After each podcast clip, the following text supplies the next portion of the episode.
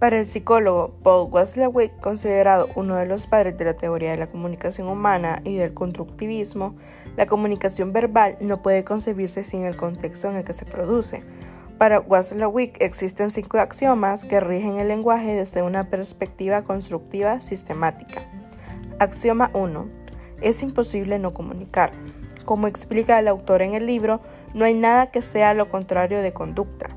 Ninguna persona puede dejar de comportarse y dado que cualquier conducta conlleva a un acto de comunicación, es imposible no comunicarse. Por ejemplo, evitar advertir a un empleado un fallo que ha cometido no supondrá que no estemos interactuando con él, pues el trabajador interpretará nuestra falta de comunicación verbal como, como que todo está correcto. Por ello, Debemos afrontar la interacción directa dentro de la empresa y ser más específicos posible. Porque incluso sin estar presente físicamente estamos enviando mensajes, quizás totalmente contrarios a lo que realmente deseamos transmitir.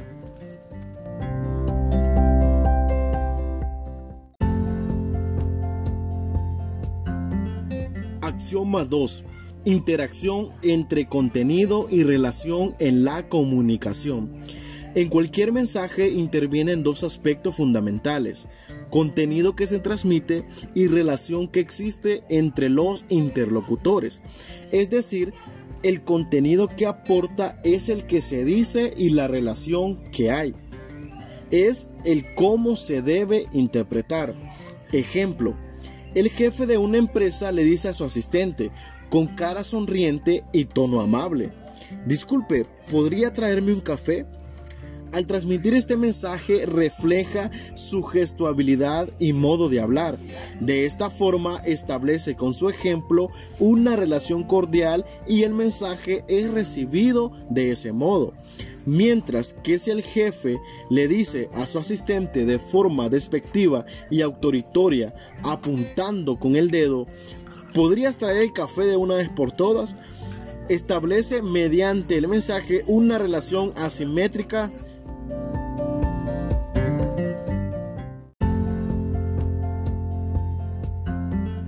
Axioma 3. Puntuación de secuencia en los hechos.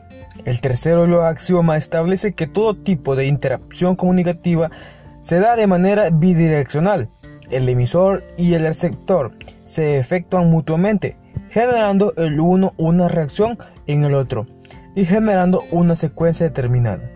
Si bien ocurre en todas las conversaciones, un ejemplo muy sencillo de ver lo que ocurre, por ejemplo, en las discusiones, en que el conflicto puede ir escalando al reaccionar uno a los mensajes del otro.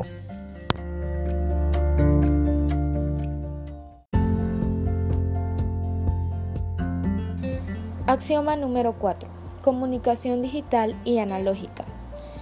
El cuarto axioma establece que a la hora de comunicarnos utilizamos y tenemos en cuenta tanto la comunicación digital como la analógica, es decir, tanto lo que se dice generalmente verbal como la manera en que se dice no verbal.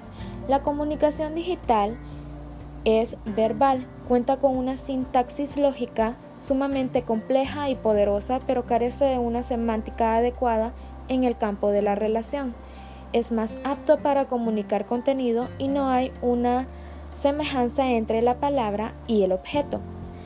La comunicación analógica es no verbal a través de símbolos, gestos, tono de voz, posturas, etc. Es mejor para definir relaciones entre los comunicantes y hay una gran diferencia ya que en esta sí hay una semejanza entre la palabra y el objeto. Un ejemplo, en un sentido podemos interpretar cosas diferentes. Si alguien nos dice llegas pronto, lo puede decir sonriendo o con un ceño fruncido de brazos cruzados y dando golpecitos con el pie.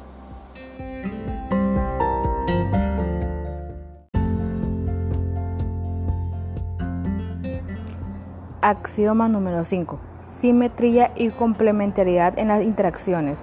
El último de los axiomas propuestos es especialmente relevante en el ámbito organizacional y establece que hay que tener en cuenta que puede haber relaciones de simetría o implementarias en las relaciones comunicativas, según si todos tienen el mismo rol o posición de poder o bien dicha relación es desigual. Así existen actos comunicativos en los que una persona dirige el intercambio desde una posición superior, algo que hace el intercambio más restringido especialmente para quien tiene la posición inferior. Esos diferentes tipos de pueden marcar en gran medida la funcionalidad y los resultados del intercambio comunicativo. Por ejemplo, en una relación de pareja simétrica, ambos miembros podrán expresarse de igual condiciones y pactar cómo y hacia dónde va su relación, mientras que en una relación jefe-empleado será el primero el que, el que decidirá hacia dónde va la empresa. Ninguna de ellas es intrínsecamente positiva o negativa, sino que puede tener diferente utilidad según en qué situaciones esté, mientras que en otras más simétricos la comunicación es mucho más bidireccional y abierto.